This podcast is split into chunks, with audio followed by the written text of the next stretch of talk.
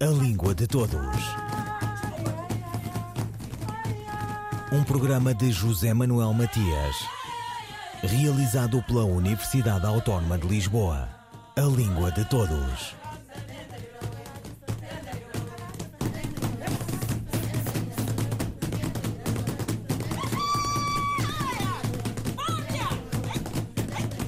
De que modo podem os alunos aperfeiçoar a competência linguística? Esta pergunta a Sandra Duarte Tavares, linguista e habitual colaboradora de Língua de Todos, pode parecer uma armadilha, mas não é. Para que servirá tal competência e o que significa ela? Mas Sandra responde competentemente, porque se a língua é solta e livre e propriedade de ninguém em particular, usá-la e conhecê-la melhor pode ser um prazer de uso e de troca. E Sandra Duarte Tavares responde explorando a sua própria competência e honesto estudo, como diria Camões. Na minha opinião, os alunos de qualquer nível de ensino só conseguirão alcançar uma sólida competência linguística se tiverem bons hábitos e rotinas de trabalho dentro e fora da escola. Partilho algumas boas práticas que eu considero eficazes para alcançar tal objetivo. E a primeira é o contacto regular com a leitura, leitura de qualidade. É muito importante que os alunos sejam frequentemente expostos à forma de registro cuidado das palavras e tenham um contacto regular com a leitura, literária e não literária. A leitura possibilita não só o enriquecimento do vocabulário e o aperfeiçoamento da sintaxe, como também a criatividade, abrindo novos horizontes sociais e culturais e os pais desempenham um papel fundamental no estímulo à leitura, devendo aconselhar os seus filhos a lerem bons livros, adequados naturalmente à sua faixa etária. E é importante, comportamento gera comportamento, é importante que os próprios pais também leiam para os filhos os verem a ler. Outra boa prática é a consulta de dicionários, prontuários, gramáticas. A consulta de dicionários e prontuários é uma prática que deve ser constante e sistemática. Se o aluno tem uma dúvida na grafia ou no significado de uma palavra, deve esclarecê-la, consultando um manual, um recurso linguístico, um dicionário de referência ou outro qualquer recurso. Não deve nunca ficar com a dúvida nem confiar em fontes que não sejam fidedignas.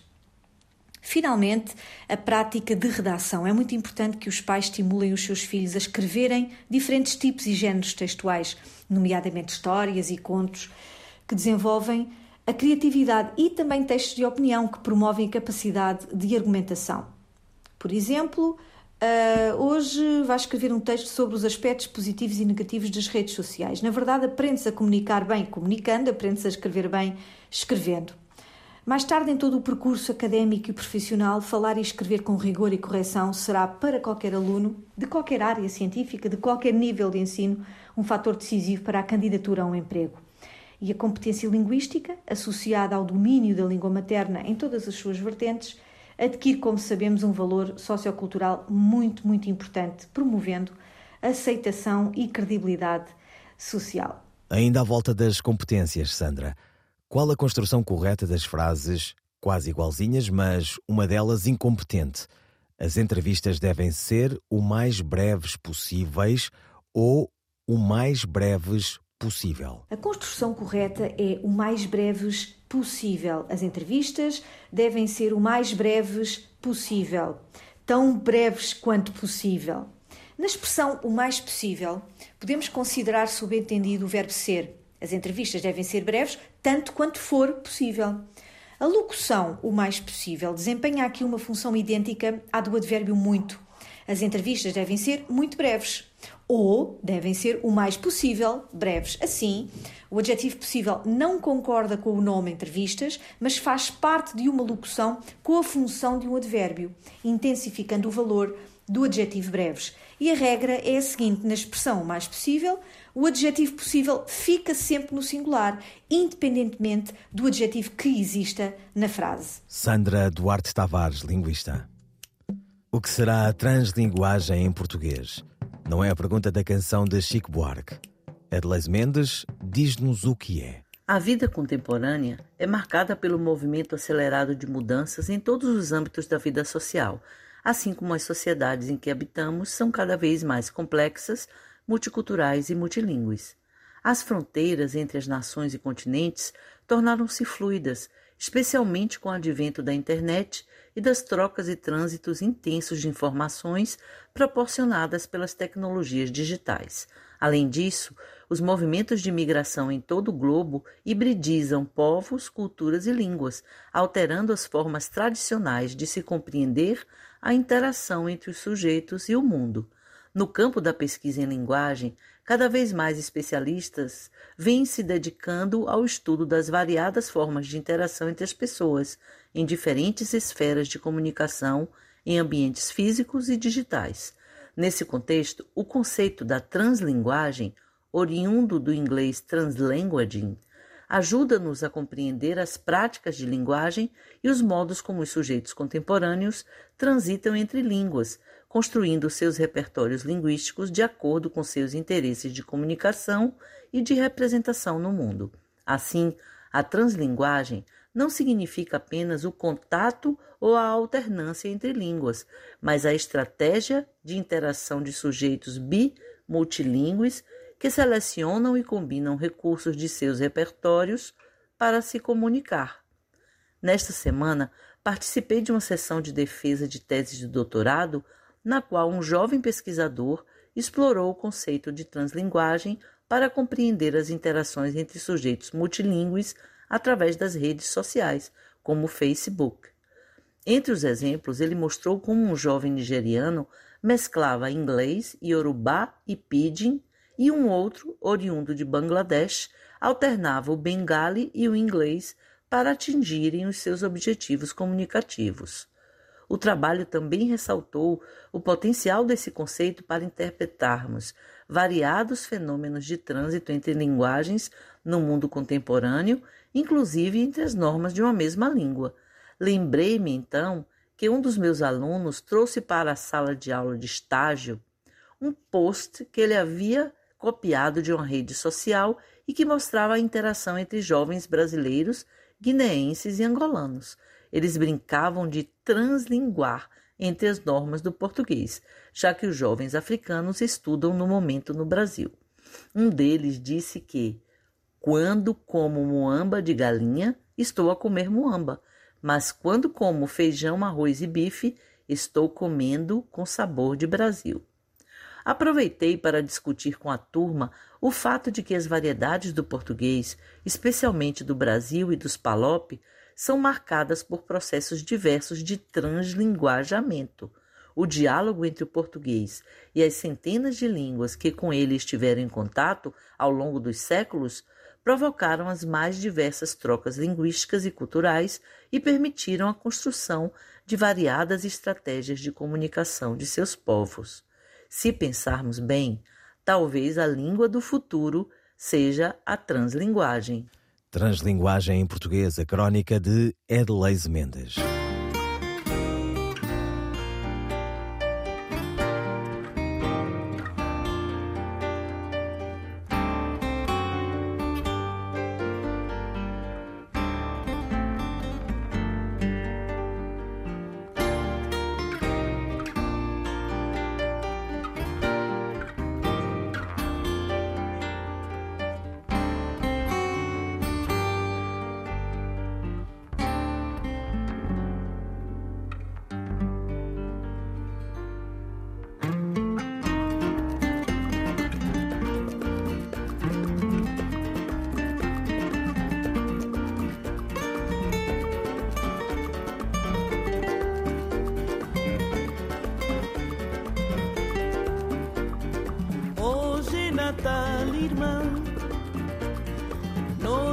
Paz e alegria, dia de nascimento de nosso irmão, dia de festa e harmonia.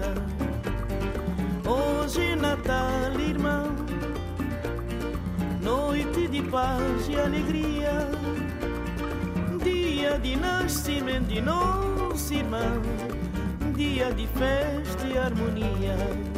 Cristo Jesus, Filho de Deus e Maria, que trazem luz, amor e sabedoria. Oh, aleluia, aleluia, filho de Davi. alegria, boas festas para toda família.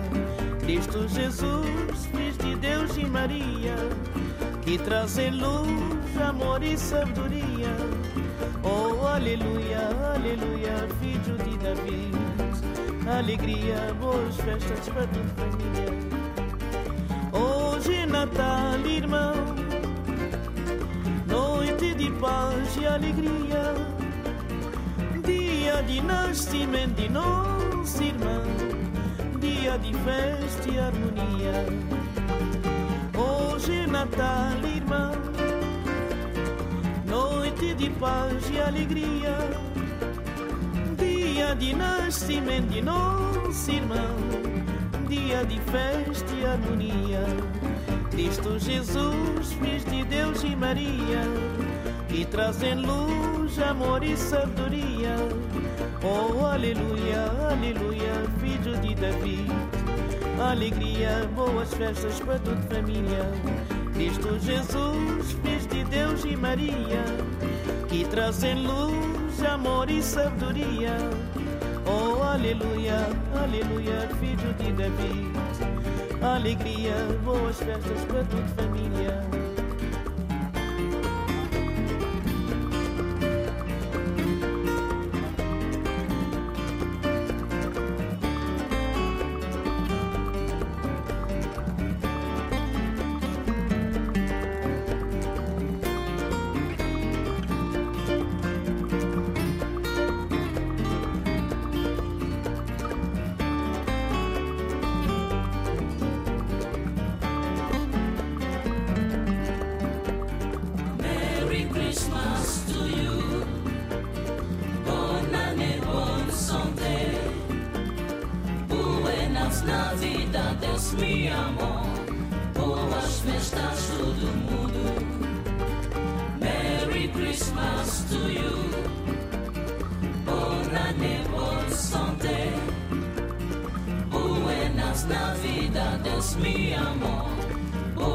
Festas todo mundo.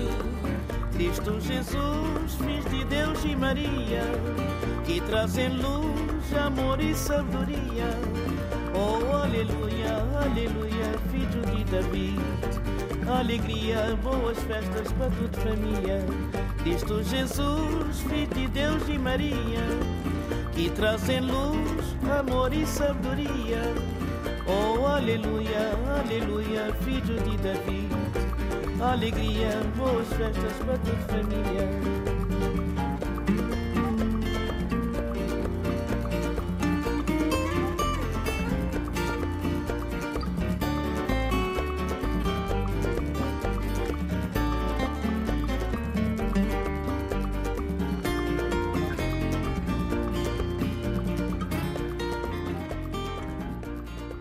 Natal, Cesária Évora. Depois de Cesária Évora, as perguntas a Sandra Duarte Tavares, linguista e colaboradora assídua de Língua de Todos. Como se designa uma pessoa natural da cidade de Tanger, cidade de Marrocos? A resposta de Sandra Duarte Tavares. Uma pessoa natural de Tanger designa-se Tangerina. Tanger é uma cidade do norte de África, localizada em Marrocos, perto do Estreito de Gibraltar. A cidade de Tanger está intimamente ligada à história de Portugal, uma vez que várias foram as tentativas de a conquistar, algumas bem-sucedidas entre os séculos XV e XVI. A cidade deixou de estar definitivamente sob tutela portuguesa em 1661, quando foi oferecida em dote, juntamente com Bombaim, à coroa inglesa. O adjetivo tangerino constrói-se regularmente juntando o sufixo ino ao nome da cidade, e o seu feminino é naturalmente tangerina. A palavra tangerina, que designa também o fruto da tangerineira, está relacionado com este gentílico. Ainda que se pense que este fruto é originário na Ásia, mais precisamente do sul da China, ele foi cultivado no norte de África, sendo transportado para a Europa através do porto de Tanger, pelo que terá adquirido este nome. Sandra Duarte Tavares, linguista. A RTP está sediada em Lisboa. A palavra sediada escreve-se com I ou com E? Na frase apresentada, a RTP está sediada em Lisboa, a palavra sediada escreve-se com I na segunda sílaba.